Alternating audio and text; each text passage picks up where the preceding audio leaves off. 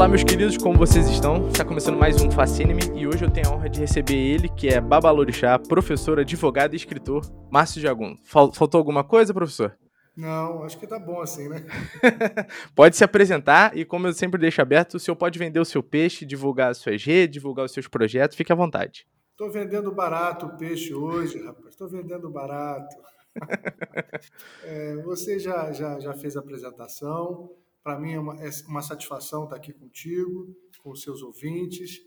E a disposição é para a gente bater papo, para a gente conversar, trocar ideias e provocar reflexões. Acho que isso é sempre importante. Perfeito, professor. E antes da gente começar esse papo que está incrível, eu tenho alguns recadinhos para dar. Primeiro, pedir para que vocês me sigam lá no Instagram, que é o mfacine. Lá eu informo sobre o podcast e outros projetos também que eu faço parte. E o segundo recado é que por apenas R$ reais você se torna um apoiador do projeto, fazendo com que o projeto tenha uma continuidade. Para apoiar é bem simples, é só você entrar lá no PicPay, procurar por Facine e já assinar o plano que está lá.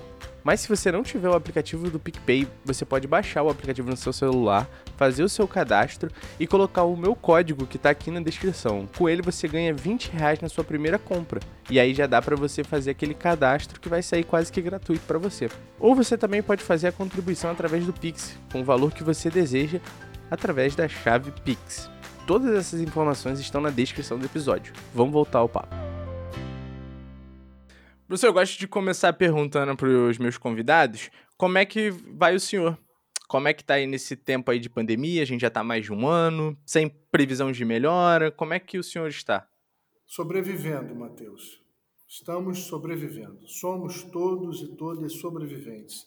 Acho que é importante a gente pensar dessa forma, que é uma maneira de respeitar e considerar aqueles que se foram, respeitar a vida, uhum. prezar pela vida e termos sempre uma posição, digamos, atenta, solidária, porque sobreviver significa, num momento como esse, que é um momento de pandemia, de guerra, né? Sim. uma guerra pandêmica, é, é, respeitar a saúde, não só nossa, mas daqueles que estão em torno de nós.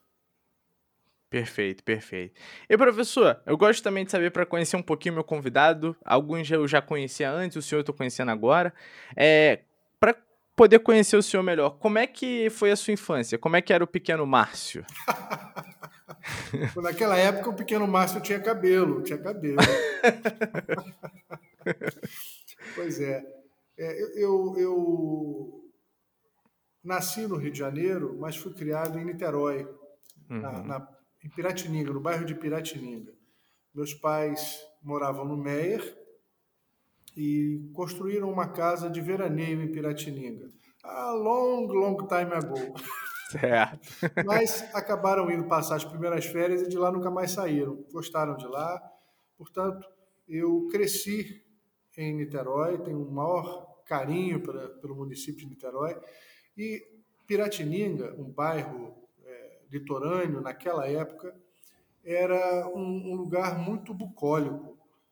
Era um bairro onde moravam poucas pessoas, onde tinha uma colônia de pescadores é, muito, muito ativa. Né? Então, eu aprendi a, a conviver com, com, o mar, aprendi a lidar com a solidão, é, tinha como colegas a praia, a lua, o uhum. sol, e os, os filhos dos pescadores, né, dos moradores de lá, com quem eu jogava bola, jogava futebol de botão, enfim. Era, foi uma infância, foi uma infância livre. Sim, infância sim. livre. Solitária, que... mas livre. que bacana, bacana. E, é, professor, já entrando um pouquinho assim na sua área, né? É, foi em que momento que o senhor foi apresentado ao candomblé? Qual foi o momento ali da sua iniciação, ou do, daquela primeira festinha, ou recolheu um docinho ali no São Cosme e Damião? Sempre é os primeiros contatos, né? Então, qual foi o do senhor? O meu primeiro contato com o candomblé foi o contato a partir de um problema de saúde. Uhum. É, desde pequeno, eu tive muitos, muitos problemas de pele. E minha uhum. mãe me levou em vários especialistas.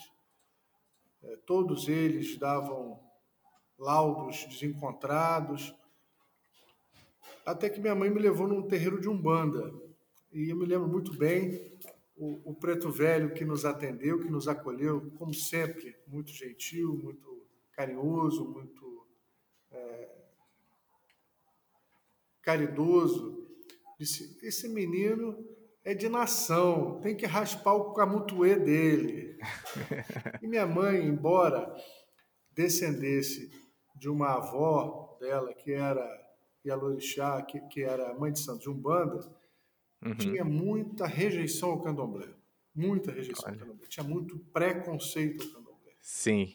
E adiou o quanto pôde, até que efetivamente me levou ao candomblé, com a expectativa da parte dela de que pontualmente a questão fosse resolvida e resolvida, por ali. acabasse com essa relação. Mas a questão é que eu gostei da macumba. eu... O senhor tinha quantos anos, professor, nessa época? Ah, tinha entre 12 e 40 anos, assim, até um tempo atrás. ok, ok. Tô brincando. Mas era garoto ainda, era garoto. Quando eu fui a primeira vez, era, era adolescente, adolescente ainda, e me encantei com aquilo tudo. Me encantei quando vi aquelas cores, quando senti aqueles cheiros, quando ouvi aqueles sons, eu, eu tinha a sensação de que os meus sentidos estavam todos aguçados, sabe? Quando você uhum. É, toma um, um, impacto, né? limpa os ouvidos, né? e, e aquilo tudo me tocou de uma forma que foi bem diferente da minha mãe. Minha mãe queria resolver na melhor das intenções, mas eu queria me envolver. Certo. Eu me lembro bem que depois disso, eu continuei querendo ir ao candomblé. Fiquei bom da saúde e tal, quis continuar indo, frequentando, e minha mãe não deixava. Minha mãe tinha muito medo, né, muito receio do candomblé, por conta desse preconceito. E aí eu ia e sabia que ia chegar em casa tomar surra, mas a surra já era calculada, dependendo da festa, dependendo da obrigação, já, não, essa vale a pena, essa não vale. Interessante. Foi. Bacana, bacana.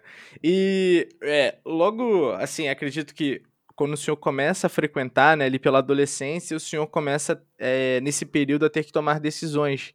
E uma que eu gosto muito de trabalhar aqui, porque é uma, uma fase em que eu estou, é a da graduação, né? Chega ali o período de terminar o colégio e você tem que optar por para qual caminho você vai seguir, né? E o senhor seguiu para o direito, fez, tô lendo aqui, tô colando. fez mestrado em educação e doutorado em filosofia. Como é que foi essa, essa escolha e, e como é que foi a escolha da linha de pesquisa? Porque o senhor tem esse segmento para a religião. Então, como é que foi nesse período, professor? Eu me formei em direito, mas tinha muita dúvida, logo no início da faculdade, se eu deveria prosseguir no, no, na advocacia ou não. Uhum. Eu sempre gostei muito de letras, de literatura, sempre me interessei. Cheguei a ratear, logo no primeiro ano da faculdade, se eu migraria para letras ou se eu continuaria no direito. Aí conversei com meus pais e tal. Meu pai falou: Olha, eu acho que é importante, vai te dar um campo maior de opções. Eu também gostava do direito, não vou dizer que uhum. não gostava. Me formei, advoguei muitos anos, mais de 20 anos. É... Não posso dizer que me frustrei, pelo contrário, advoguei e, e, gostei do que eu fazia. Nunca, nunca quis fazer um concurso, não que seja contra, mas é Sim. porque o direito te oferece um leque muito grande de opções. Você pode ser delegado, juiz, promotor, é, é, defensor público, atuar na, na, na, iniciativa privada, na iniciativa pública, em vários segmentos, em várias temáticas, advogar, e eu sempre quis advogar, eu gostava muito disso, embora seja muito cansativo. E uhum. toda a minha, a minha organização é, pessoal se deu a partir desta profissão. Confesso a você, e aqueles que nos ouvem, aquelas que nos ouvem, que eu tinha um certo preconceito, é importante a gente admitir os preconceitos, porque só assim a gente consegue mudar. Com certeza. Uma carreira acadêmica. Olha só hum. onde eu fui parar, né? Olha onde eu fui parar. Tinha um preconceito. o pragmatismo do direito, da advocacia cotidiana, a necessidade da sobrevivência, não que os professores não sobrevivam dignamente, mas naquele meu momento, no meu preconceito, eu achava que o pragmatismo da profissão fosse mais importante do que as conjecturas, do que as reflexões e até mesmo do que as pesquisas. Certo. Naquele momento eu pensava equivocadamente assim. E ao longo do tempo fui cada vez mais me interessando por, ainda que é, é, de uma forma não profissional, pesquisando a cultura iorubá, a religiosidade iorubá, fui me interessando cada vez mais, sempre fui muito curioso, sempre fui muito interessado nisso tudo. E com o passar do tempo, olha como são as coisas. Né? Rodei, rodei, rodei, rodei, rodei, e acabei dando aula de na faculdade de letras. Olha aí. De português e urubá. E, então, a minha trajetória acadêmica já foi na maturidade. Uhum. Não foi desde o início. Embora eu tenha me graduado em direito, a minha carreira acadêmica já foi, eu não vou dizer tardia, mas a partir da maturidade. E olha como eu aprendi ah, mais ainda a importância da pesquisa, como eu aprendi a respeitar mais ainda os profissionais da pesquisa, os profissionais do ensino, não que eu desrespeitasse, mas aquele meu preconceito de que o pragmatismo é o mais importante, é, caiu completamente por terra, foi ralo abaixo, porque hoje, mais ainda, eu compreendo a relevância de se investir nessa área, de ter gente dedicada a essas áreas de pensamento, de, de reflexão, de formação. Sim. acabei fazendo mestrado em educação, olha só. É, exatamente mestrado em educação, analisando, pesquisando, estudando a perspectiva educacional dos iorubás. E como eu tenho aprendido com os pesquisadores, como eu tenho aprendido com, com a academia, e como eu tenho me debatido com a academia também. É importante dizer, sabe, Matheus,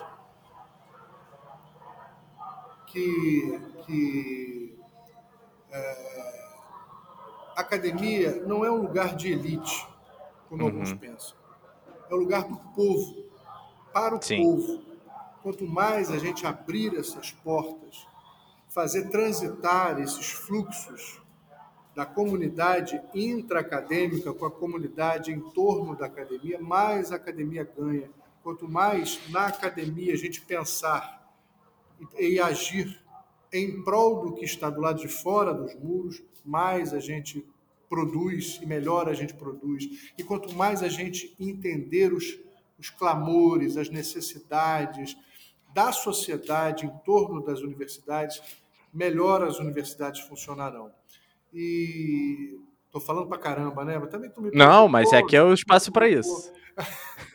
Pode ficar à vontade. E, e, outra questão interessante é que quando é, é, é, eu começo a transitar pela, pela academia, é, eu, come, eu, comecei muito a convite das universidades.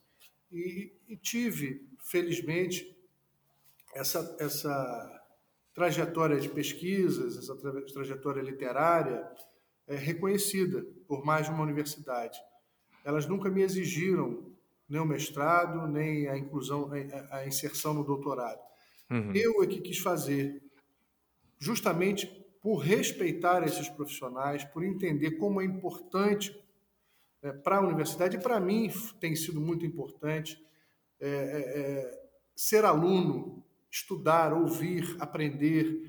A gente não pode jamais deixar de frequentar os bancos como alunos. Foi um exercício muito importante para mim e não quero deixar de frequentar também o banco é, é, como aluno. Aliás, os iorubás ensinam isso, né? O verbo ko em iorubá quer dizer ensinar e aprender ao mesmo tempo. Maneiro, muito legal. E, bom, o senhor deu um, um, parecer de como o senhor foi o aluno, né? Como foi o Márcio acadêmico, essa formação, e como é agora o Márcio professor e principalmente nessa área? Como é ser professor dessa área? Porque não sou você... carrasco não, hein? Não sou carrasco não. perfeito. Mas porque é, o senhor poderia ser professor do direito, professor da educação, professor da filosofia, mas o senhor é professor de Urubá, professor, o professor que tá, trata é, uma, acerca de uma sociedade, acerca de, um, de uma ética, de uma moral, de uma cultura em si. Como é que é o, o Márcio professor? Enquanto eu advogava, ainda cheguei a dar aula de pós-graduação na área em que eu atuava, né? direito, direito portuário. Cheguei a dar aula na pós-graduação. Hoje, eu atuo naquilo que mais me cativa, que mais me incentiva, que mais me motiva, que é compreender a cultura e religiosidade urubá.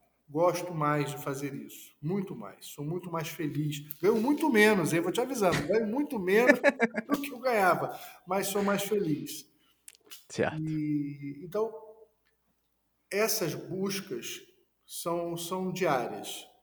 Todo dia eu acordo com uma dúvida diferente, todo dia a, a, cada aula surge um comentário de um, de um aluno, de um parceiro, de uma parceira, surge um, um debate interessante que vai me instigando a pesquisar mais, a me aprofundar mais, a refletir sobre assuntos que eu até mesmo achava que já tinha chegado a uma conclusão, não definitiva, mas uma conclusão.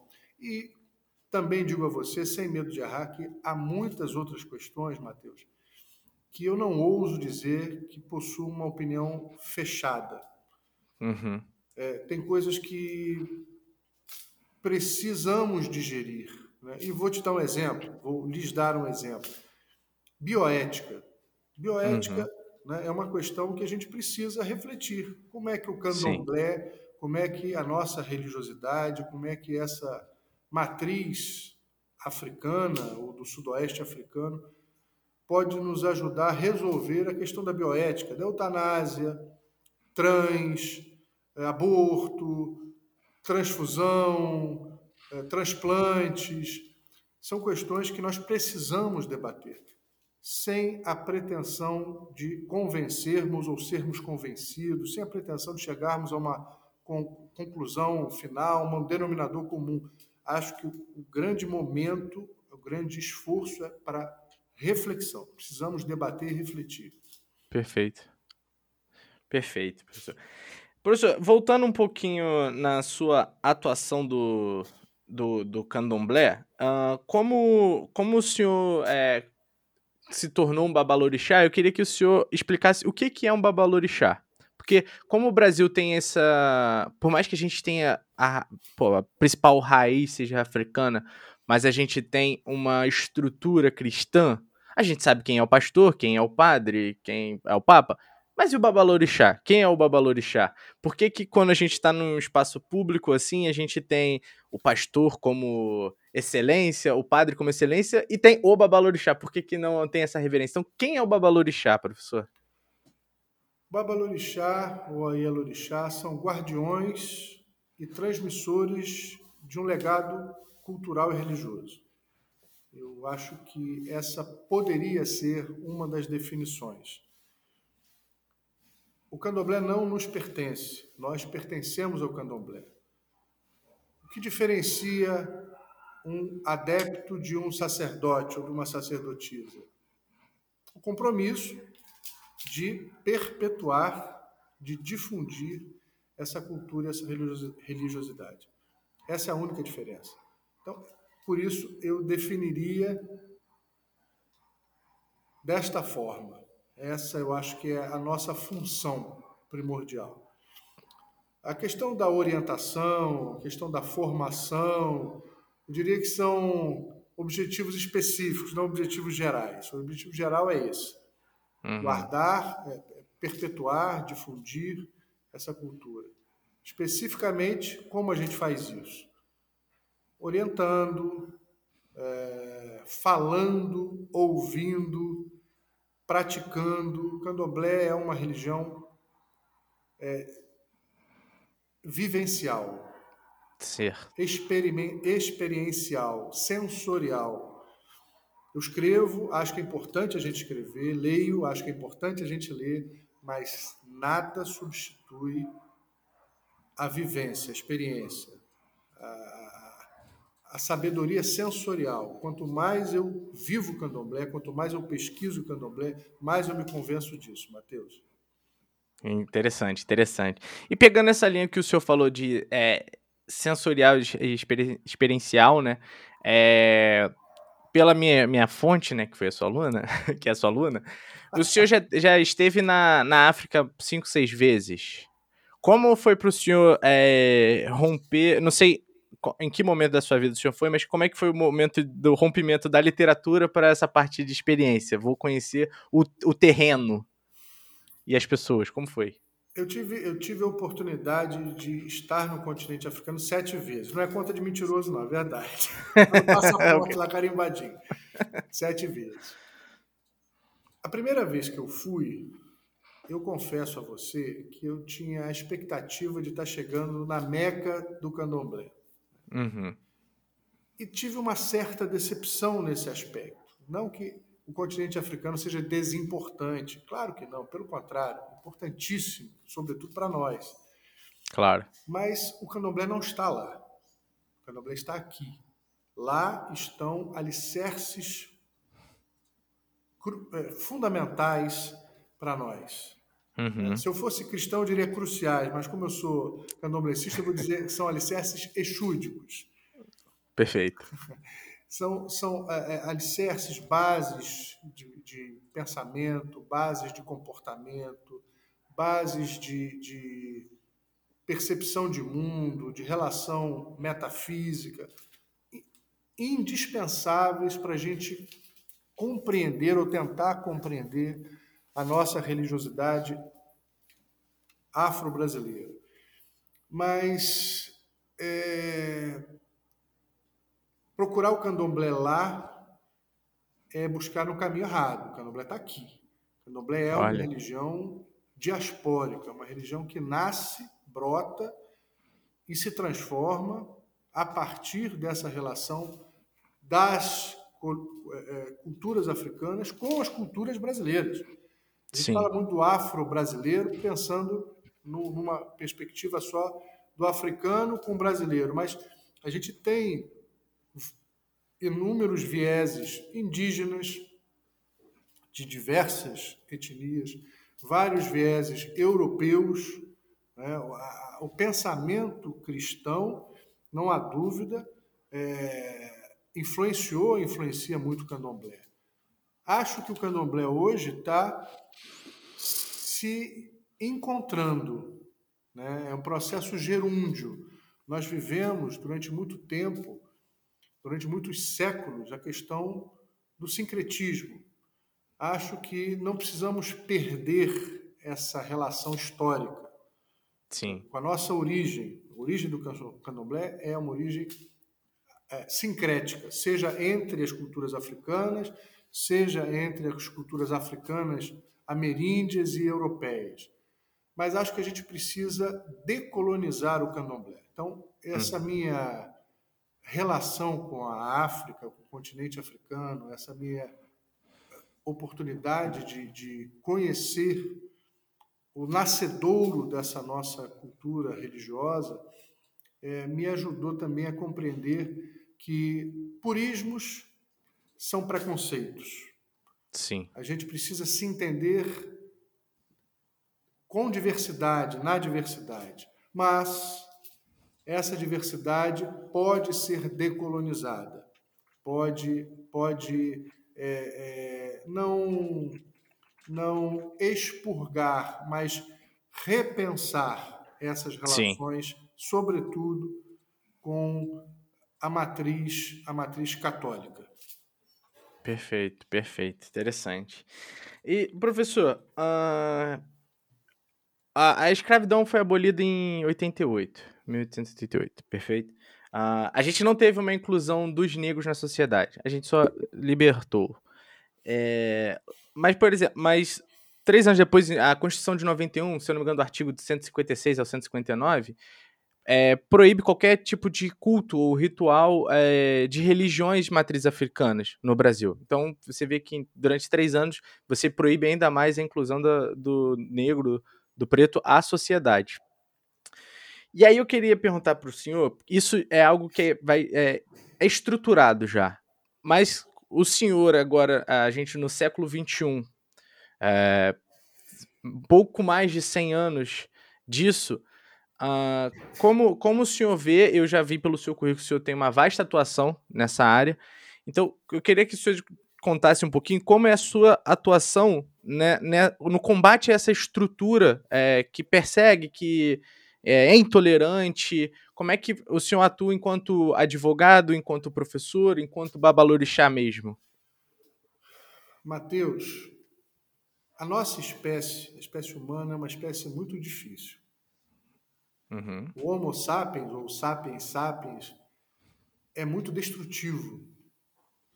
Há uma teoria antropológica e arqueológica que, a, a, que fala da, da teoria da sucessão, que as espécies se sucederam. E outra teoria fala ou propõe que essas espécies tenham convivido em determinadas eras. Ou seja, é possível que a nossa espécie tenha convivido com outras espécies de humanos. Uhum. E se isso aconteceu, nós somos os mais agressivos, porque nós ajudamos na extinção, nós é, eliminamos esses outros humanos do nosso próprio planeta.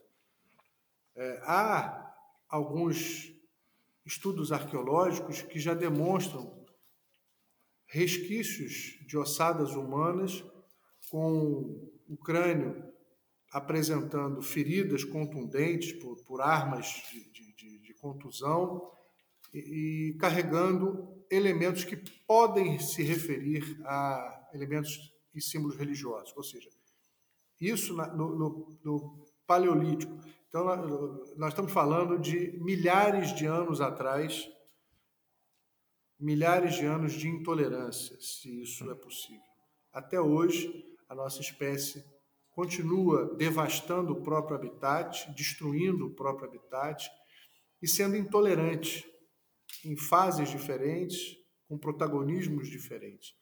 Os cristãos já foram perseguidos, alguns hoje perseguem.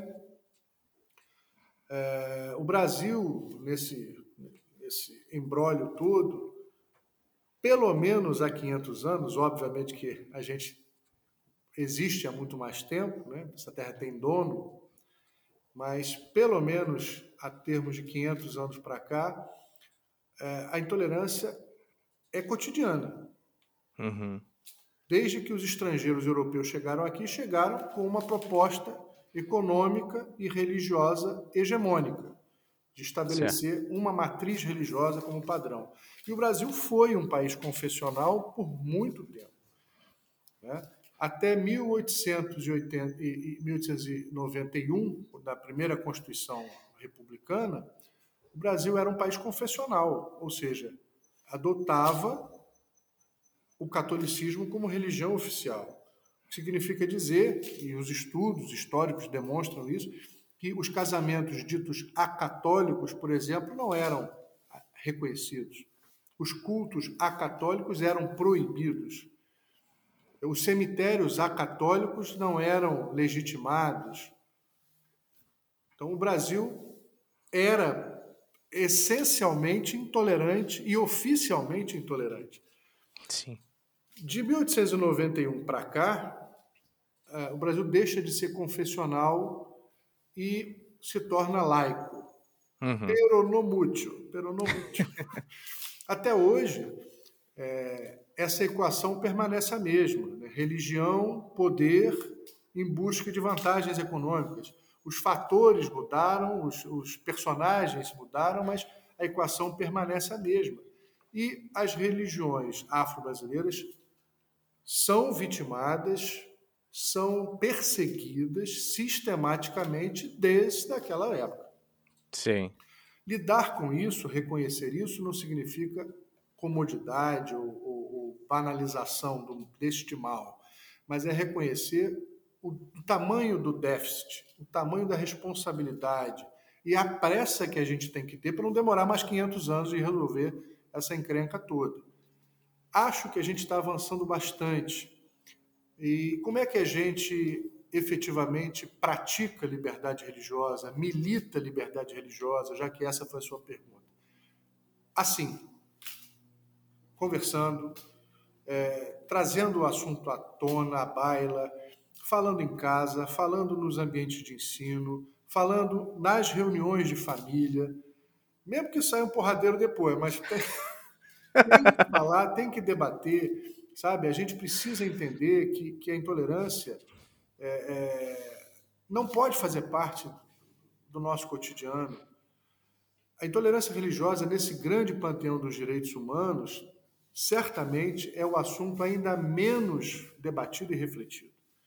A gente hoje começa a caminhar a, a, a ter uma sensibilidade da mídia, uma sensibilidade social a respeito da homofobia, a respeito do preconceito, da violência com o gênero feminino, é, em relação ao racismo. Tá? Tudo ainda muito incipiente, muito é, inicial, mas a gente precisa compreender que a intolerância religiosa tem que ser vencida. Quando eu fiz todo esse histórico do período que o Brasil era confessional, para a gente compreender como essa, essa matriz religiosa católica é forte em todos nós. Em todas nós. Hum. Os nossos feriados são católicos. Né? Os nossos padroeiros oficiais das cidades são santos católicos. Quando Sim. se vai debater numa Câmara Municipal, numa Assembleia Legislativa, um feriado que diga respeito a Zumbi dos Palmares, a, a São Jorge, pelo aspecto da Umbanda, há uma rejeição imediata, visível. É desnecessário, é perda de tempo, vai diminuir a economia, mas e os outros feriados religiosos? Então, eu digo isso tudo porque a gente não precisa derrubar o Cristo Redentor, não precisa, não precisa demolir igrejas, não precisa, não precisa acabar com os feriados. O que a gente precisa é repensar essa relação com as outras matrizes, com os outros religiosos. A gente precisa aprender que ser, que ser cristão não é o padrão. Uhum. Não tem que ser um padrão. Pode, podemos até no Brasil termos uma maioria cristã, o que não é um problema. O problema é quando a maioria quer se impor sobre a minoria. Aí está o problema. Então, trabalhar a liberdade religiosa é falar sobre isso, militar sobre isso em todos os nossos ambientes, em todas as nossas pertenças. Fazer isso como professor, como sacerdote, como cidadão, é, é fundamental. É, sabe, não é provocar contendas, mas é provocar reflexões. No candomblé, a gente tem uma tradição de usar branco às sextas-feiras. Usar branco às sextas-feiras, ainda que silenciosamente, é um ato de cidadania, é um ato de resistência, é um ato contra a intolerância. Sim. Porque se todo mundo que é do candomblé vestisse branco nas às sextas-feiras, as outras pessoas falam: caramba, esses macumbeiros estão dando em penca, rapaz. Tem gente na peça. Como é que é isso?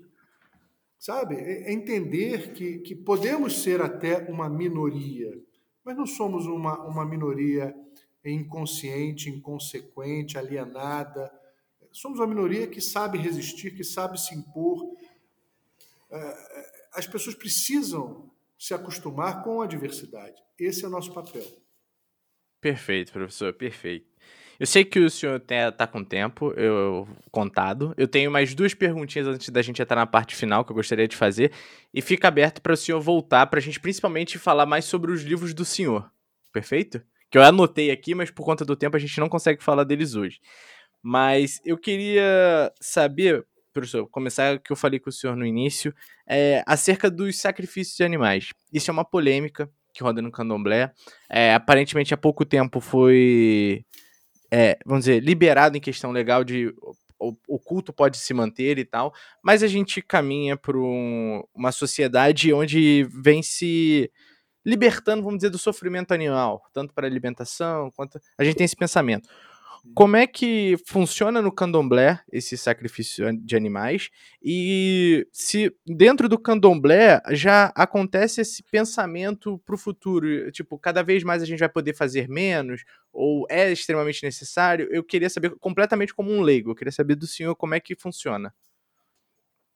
Mateus, todas as vezes que a gente se depara com uma outra cultura, a gente tem um estranhamento natural.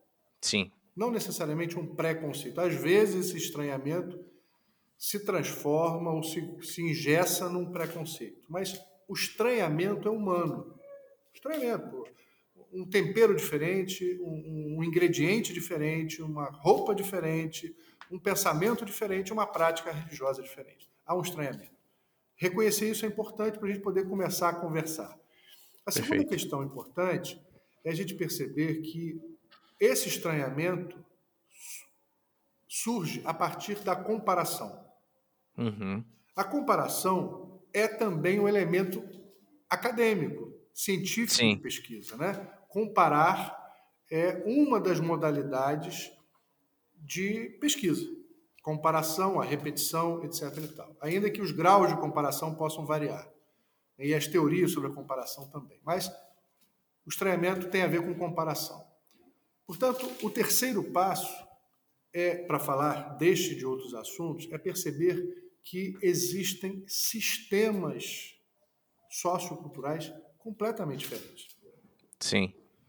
Não dá para comparar o nosso sistema cultural com o sistema cultural socio-religioso dos urubais. Não dá para comparar. A gente precisa entender essa diversidade. Não dá para comparar é, é, o rito, uma missa com um xirê. Não dá para comparar um padre com um babalorixá. Não dá para comparar a hóstia com o sacrifício. São sistemas que têm a ver com, com relação do ser humano com a natureza, tem a ver da relação do ser humano com o tempo, tem a uhum. ver da relação do ser humano com o que ele entende como divino e tem a ver com metodologias diferentes. A metodologia que neste sistema os yorubais entenderam é de harmonização com a natureza. Os orixás são natureza, são expressões Sim. da natureza. Então, esta metodologia tem a ver com essa relação intrínseca. Portanto, neste sistema, a relação do, do ser humano com a natureza é uma relação horizontal, não vertical. Uhum. O, o ser humano não está acima da natureza. A natureza, neste conceito, não foi criada para nos servir, que é um princípio bíblico. Sim. É? Então, neste sistema, a natureza não existe para nos servir. Nós nos vemos como parte dela. Por isso, a gente enxerga Deus numa árvore. Por isso, a gente consegue enxergar Deus num animal, numa cobra. O que uhum. no sistema ocidental seria simplesmente uma loucura. O que é isso? Está rezando para uma árvore? Está uhum. rezando para um bicho? Como assim? Porque essa ideia de inferiorização dos outros seres é, é, é intrínseca a nós. Portanto, neste sistema urubá, nós humanos buscamos no sistema de troca permanente com a natureza. A gente, quando tem fome, busca da natureza, saca da natureza algo para harmonizar, para reestruturar nossa compleição física, seja um elemento vegetal, seja um elemento animal. Quando a gente está doente, biologicamente, nesse sistema, a gente também vai à natureza e busca esses elementos, sejam raízes, cascas, folhas, frutos, sementes. Perfeito. Para reconstituir essa saúde física. E quando a gente tem um desequilíbrio emocional ou, ou um desequilíbrio espiritual, o processo é o mesmo. A gente vai à natureza e também vamos buscar elementos minerais, ou elementos vegetais ou elementos animais para essa recomposição.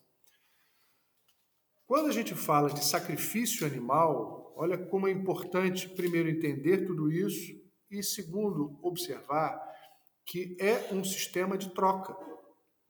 Não de troca na teoria da prosperidade, mas de troca de vida. O animal que é utilizado eventualmente conforme a prescrição necessária para essa recomposição espiritual, ele é, eu diria, 98% aproveitado. As suas Sim. penas são aproveitadas, a sua couro é aproveitada, as suas vísceras são aproveitadas, a sua carne também é aproveitada para a comunhão da sociedade, da comunidade. Não há desperdício. Aliás, esse é um dos requisitos do, do, da imolação animal no candomblé. Né? É, é, o aproveitamento respeitoso daquele animal. Há o mínimo de, de, de sofrimento possível. Esse animal é respeitado antes, é respeitado durante e é respeitado depois do, do, da liturgia. Eu posso afirmar a você que esse animal que você for ingerir dentro de uma casa de candomblé foi muito mais respeitado do que aquela picanha embalada a vácuo na gôndola do supermercado. Com certeza, com certeza. Então, é um sistema. A gente precisa compreender esse sistema. E, e, e compreender esse sistema é se desfazer de alguns preconceitos. Ninguém fala, ninguém comenta da imolação animal que é praticada pelos judeus até hoje, que é praticada uhum. pelos muçulmanos até hoje que foi praticada pelos, pelos é, é, é cristãos, é, judeus no passado. Sim. Né? Inclusive consta no Velho Testamento. Por que, que não comentam isso? Por que, que não se incomodam com isso? Essa é uma questão que precisa ser refletida. Será que não há um preconceito institucionalizado, intrínseco nisso? Por que não incomoda? Por que não debatem também com tanto afinco é, e com tanta polêmica essas outras maneiras de liturgias em outras matrizes religiosas. Né? Então, quando você fala de tudo que vem da cultura africana, da cultura negra, é visível, é visível o preconceito. Sobre esse assunto, muito da polêmica, a meu ver, tem a ver com preconceito. Claro, claro. Vem, já é uma visão etnocêntrica, né? já marginaliza qualquer tipo de, é, de ritual, qualquer tipo de método, né? Um preconceito que a gente pode denominar, inclusive, de étnico-religioso. Sim, sim. Não, com certeza. E, professor, uma pergunta. Para quem está nos ouvindo, por exemplo, a minha namorada ela tem muito essa curiosidade. Para quem está nos ouvindo e fala, putz, uh, o candomblé não é realmente não é isso que as pessoas dizem sobre. Quero conhecer. Por onde você diz que a pessoa pode conhecer, pode começar a ter o contato?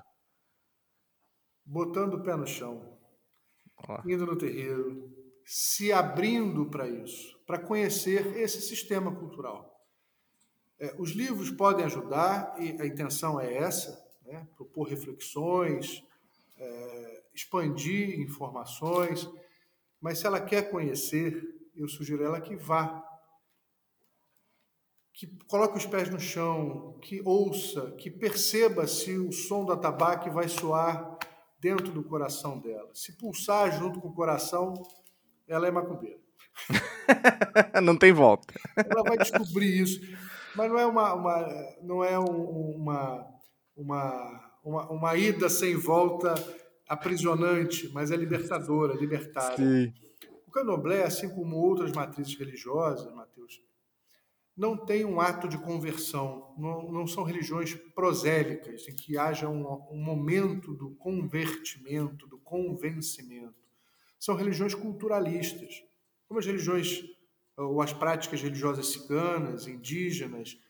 Há um encontro, você se encontra, não, você não se converte, você não vai ver o pai de santo, a mãe de santo lá na praça, o sangue da galinha da Angola tem poder. Não vai, porque isso não faz parte da nossa relação religiosa ou com a religiosidade. Sim, sim. Então, sugiro que ela experimente, que ela se permita. Perfeito. que ela se encontre. Boa, perfeito. Só para não ser injusto com o senhor, eu vou passar aqui a lista do, dos livros que o senhor tem, que são os quatro as principais. É, e depois o senhor volta aqui para a gente conversar mais afinco sobre eles e onde. E eu queria que o senhor até dissesse onde o pessoal pode encontrá-los também que é o Ori, a cabeça como divindade, que o senhor pensa ali um pouco sobre os Yorubais, sobre a questão do criador, é, sobre o livre-arbítrio, encarnação, o ritual, o próprio ritual do Bori. Eu, dei, eu pesquisei, pesquisei. Tá o afiado, outro. Tá o outro é o Yorubá, que é o vocabulário temático do candomblé, que o senhor fez esse catálogo, né, extremamente importante, eu acho que principalmente para academia, é, para todos que querem aprender, lógico, mas para academia eu acho que isso é um marco bem importante, esse, esse catálogo, né, do vocabulário. Tem o Eue, a chave do portal, que é onde o seu cataloga também ervas, né, a herbologia, é, rituais de saúde, distingue, é, distingue não, uh, caracteriza o que é doença, o que é saúde, nesse, nesse aspecto, métodos terapêuticos, né? Enfim, inclusive minha mãe hoje mandou mensagem, não, tô meio mal, vou dar uma olhada no EUE, o que, que a gente pode fazer aí? Interessante. E o outro que é principalmente que eu gostaria muito de conversar com o senhor, que é o Candomblé em tempos de crise, que o senhor lançou há pouco tempo, né? Que faz essa trajetória das pandemias ao longo da história e como afeta os terreiros, né? Principalmente como os terreiros sobrevivem, né? Então, professor Marcos, para quem tá. Márcio, para quem está tá nos ouvindo, tem esses quatro livros aí que eu acho que é de suma importância, principalmente se você quer conhecer o candomblé. E, professor, onde é que a gente consegue achar esses livros? É, são cinco. Tem o, o, o Caçulinha, que é o Um Có Yorubá, que é o livro de gramática Yorubá. É, é, são cinco. É, dois saíram ano passado, o Candomblé em Tempos de Crise, pensando a religião antes, durante e depois da pandemia. E o livro da gramática Yorubá, Um Có Yorubá, Aprendendo e Ensinando Yorubá. Os livros estão todos disponíveis nas grandes redes de, de livraria, na, na, todas elas. Tem também na Amazon e tem com o autor, se quiserem ajudar um, um velho careca, pode, pode, entrar em contato que a gente também vende aqui o, o, o jabazinho que ajuda na despesa. Perfeito, perfeito. Pode, a pessoa pode entrar em contato com o senhor pelo Instagram que o senhor faz essa, essa venda. Perfeito. Eu, Ainda Perfeito. Com, com, com o dedicatório. Boa, maravilha. Vou deixar então na, na descrição então do episódio. Professor Márcio, para a gente finalizar, a gente já estourou seu tempo, mas eu tenho quatro perguntinhas que eu gosto de fazer para encerrar. E elas são rápidas, tá? Primeira, uh, tem alguma pessoa que o senhor gostaria de conversar? A pessoa pode estar viva ou já ter morrido. Mas se eu teria uma pessoa que o senhor gostaria de conversar, e o que, que o senhor gostaria de conversar? Sobre o quê? Queria falar com Malafaia. Olha. Queria falar com ele é, sobre, sobre relações humanas, sobre respeito, sobre liberdade religiosa, sobre agressividade, sobre convivência pacífica, sobre sociedade. Queria conversar com ele.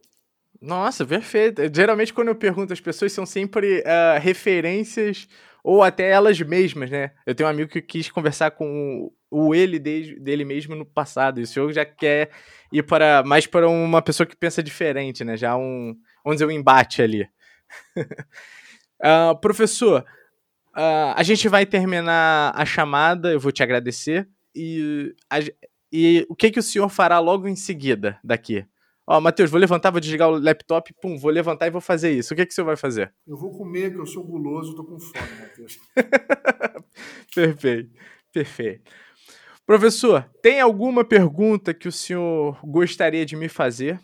Pode ser uma pergunta, não sei, sobre o pouco que o senhor me conheceu hoje, ou alguma pergunta que o senhor acha que eu possa responder? Queria. Pode fazer. Por que você se interessou por esse assunto e por que você quis me entrevistar? Ah, perfeito, perfeito. Bom, a, a minha mãe desde sempre, é, desde muito nova, frequenta terreiros. Uh, ela nunca impôs eu ou os meus irmãos a frequentar, mas a gente sempre tava ali, né? Ah, hoje em dia minha mãe vai pro terreiro, se não tem ninguém para ficar com a gente, a gente acompanha é, no que dá, principalmente em festas e tal. E sempre despontou muita curiosidade, muita curiosidade em mim. Eu sempre confesso, sempre tive o receio é, de pequeno, não entender como é que funciona mas sempre fui muito mente aberta. E aí o que precisava fazer, geralmente tinham festas, você tinha os doces, você tinha que ir ali na frente. Já fui em saídas da minha mãe, que a gente levou flores, a gente entra ali, participa. E depois de entrar na, na faculdade, né, fazendo ciências sociais, a gente abre muito mais a mente para essa questão. Então você passa a olhar mais com. ter um olhar observador, né, da, da religião. Uh, eu tenho o, o primo da minha namorada, o Fernando Souza, ele teve até aqui no podcast também. Ele, ele participou muito da campanha do Nosso Sagrado, né, Liberte o Nosso Sagrado, e no meu primeiro período da faculdade eu escrevi um artigo, um pequeno artigo, que era para um trabalho, é, sobre essa campanha, né, então, assim, é uma coisa que já... Não, não vou dizer que é minha linha de pesquisa, minha linha de pesquisa é para ciência política, mas é, o, a curiosidade desponta isso, então, é, tá sempre em contato, e outro ponto é que a sua aluna, minha mãe, insistiu já, deve ter uns dois meses que ela só fala no Márcio, só fala no Márcio, Matheus, você tem que entrevistar o Márcio, você tem que estar com o Márcio. Fala, não, vamos com calma, calma, eu tô construindo aí o caminho e tal. E aí, finalmente, a gente conseguiu marcar esse encontro. Então, acho que eu, era inevitável de eu cair nesse assunto, eu saber sobre esse assunto e a curiosidade que eu tenho. Então, por isso que eu já até deixei aberto o convite para o senhor voltar aqui para a gente conversar mais e mais assim que possível. Eu acho. Tá respondido? Tá respondido, tá respondido. obrigado, Matheus. Muito obrigado. Perfeito. E a última, professor. Uh, tudo que é bom a gente indica para os outros. Então, se o senhor gostou do papo, eu queria que o senhor pudesse indicar uma pessoa para vir aqui no Fascine, contar um pouquinho sobre ela, sobre a sua atuação, sobre o projeto, enfim. Mas tem que ser uma pessoa que o senhor conhece, eu posso fazer a fonte, a ponte. Porque o senhor pode falar, ah, entrevista o Papa. Beleza, professor, você vai conseguir o Papa para mim? Se não for, não tem como. Então, quem o senhor indicaria que possa fazer essa ponte? Vou pensar, estou imaginando aqui várias pessoas, imaginando várias pessoas. Vou, vou pensar aqui e depois converso até com você qual seria ou quais seriam essas pessoas dentro da sua programação de tema, de tempo, mas tem algumas pessoas interessantes aqui que me vêm à mente. Perfeito. E aqui as portas já estão abertas para todas elas, sem problema nenhum. Professor, foi tranquilo? Foi polêmico? Foi difícil? Como foi? Nem precisei arrancar os cabelos. Maravilhoso. Professor, foi uma honra ter o senhor aqui. Muito obrigado. Novamente, reforço o convite para voltar para a gente falar sobre os livros. Você vê que o papo dura um pouco, então, com mais calma, a gente faz no melhor momento para o senhor. E, mais uma vez, muito obrigado pela sua participação. Prazer foi todo meu, muito obrigado. Parabéns pelo trabalho que você está desempenhando, desenvolvendo. Você tem uma, uma ótima pegada para a entrevista, uma ótima linha. O programa está bem interessante. É sempre uma satisfação conversar sobre esses assuntos, polemizar, refletir, né? difundir outros, outros olhares, outros sentires, outros saberes. Então, conte sempre comigo. É, infelizmente, eu não posso me alongar, porque, como eu já tenho outro compromisso, eu preciso almoçar para poder para outro compromisso. Perfeito, perfeito, tá ótimo. Professor Márcio, mais uma vez, muito obrigado. Muito obrigado a todo mundo que ouviu até agora e até mais. Grande abraço.